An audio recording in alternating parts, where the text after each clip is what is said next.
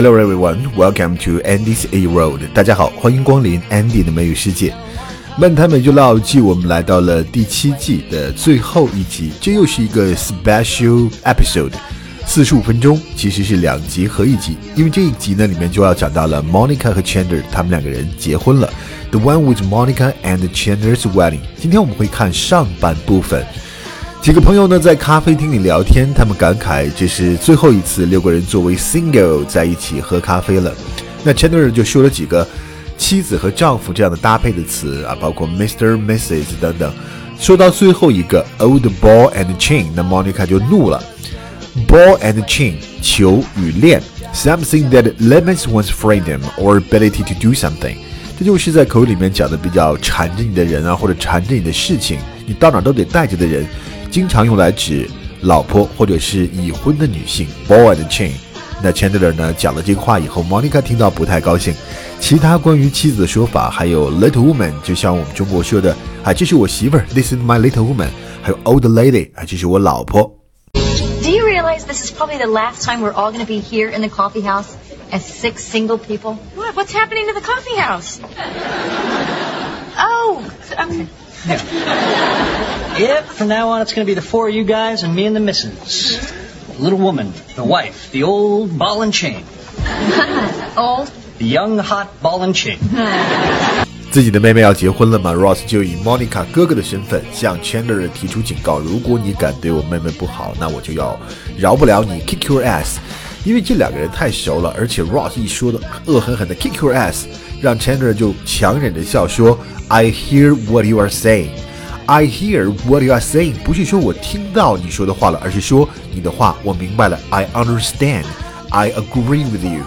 类似的一个话也可以简化成 I hear you. Yeah, I hear you. 我明白了，我知道了。 You guys are getting married tomorrow, and, and I couldn't be more thrilled for both of you. But as Monica's older brother, I, I have to tell you this. If you ever hurt my little sister, if you ever cause her any unhappiness of any kind, I will hunt you down and kick your ass.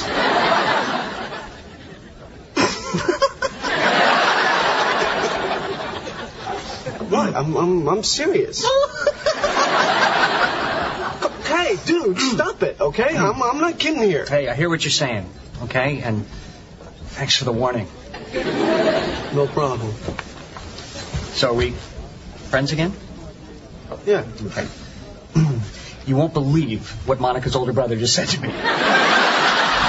好，接下来这个对话是 Joey 和他一起同戏的男演员的一个对话。这位男演员是一个大牌的客串 Gary Oldman。Gary Oldman 呢，他是《哈利波特》里面的小天狼星啊，这个杀手不太冷里面那个可恨的警官，或者是蝙蝠侠里面的 Jim Gordon，好莱坞著名的这种 villain 反叛的角色，他演了很多啊反派的角色。在《老友记》里面，他客串了和交易互吐口水的大牌演员。这段对话还拿 Gary Oldman 数次提名奥斯卡不中来当一个梗。不过呢，二零一八年他终于凭借《Dark Hours》至暗时刻当中对于丘吉尔这个角色的完美演绎，拿下了奥斯卡奖。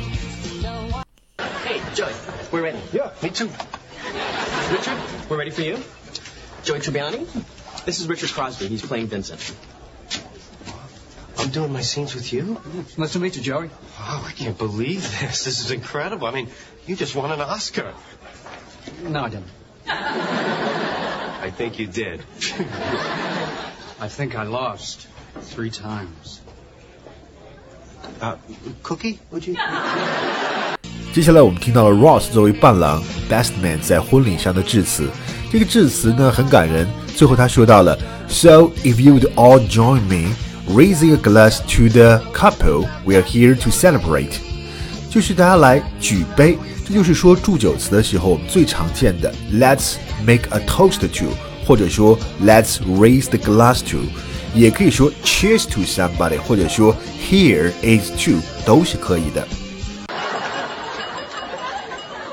Could I have everyone's attention, please? Uh, I'm uh, I'm Ross Geller. Dr. Ross Geller. Dad, please. As I was saying, um, I'm Dr. Ross Geller, uh, and I'm the best man. This marriage uh, is is doubly special for me uh, because not only is the groom my best friend, but uh, the bride is my little sister, and she's the greatest sister a guy could ask for. So, if you'd all please join me in raising a glass to the the couple we're here to celebrate. To the Bings. 周易呢，为了防止对手戏的时候被那个 Gary Oldman 演的那个演员吐口水到脸上，所以他戴了一副墨镜。所以 Ross 说 “cool shades”，“cool shades”，“shade” 就是 墨镜的意思，太阳眼镜。这个眼镜的品牌是 Ray Ban 啊，Ray Ban，雷朋，大名鼎鼎的眼镜，雷朋。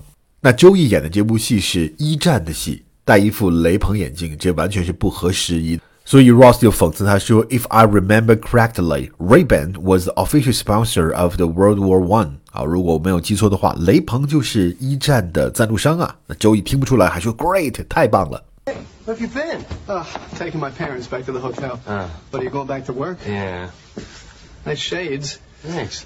Yeah, I figure if I wear these in my scenes, at least I won't get spit in my eyes. You know?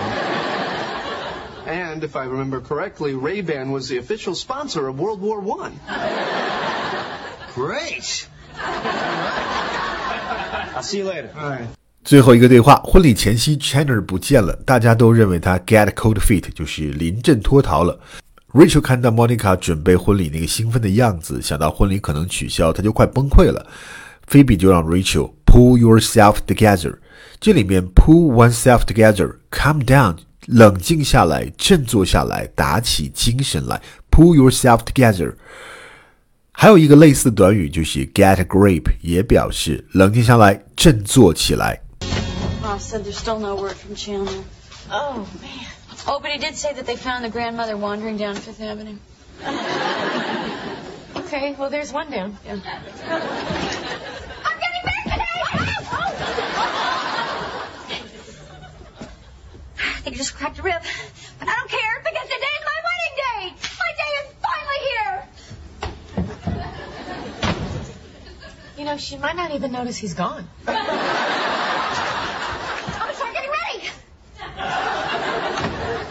God, we can't let her start getting ready. This is too awful. Oh, God, but wait, she'll be in the gown, and then he won't show up, and then she's going to have to take off the gown. Stop, stop it, stop it, Rachel. You can't do this here. Sorry, I'm sorry. It's just, it's just so sad. You've got to pull yourself together. Monica can't see you like this. Then she'll know something's wrong. I know, I know. 好，这就是第七季最后一集的上半部分。 那么这一集里面整个就是围绕 Monica 和 Chandler 的婚礼。这里面非常搞笑，就是 Rachel 把一个叫做 Amanda 的女人当成是 Chandler 的父亲。那他问人叫什么名字，这个人说我叫 Amanda。Rachel 说啊，Amanda，就是 the 这个词的意思。一个感叹词就是，哎呀，这还不明显吗？这还不明白吗？哦，原来你的名字是这么来的。一个男人，这还不够明显吗？来这么解释的，Amanda，Amanda。OK，好，这就是今天的安迪的美语世界，我们下期再见，拜拜。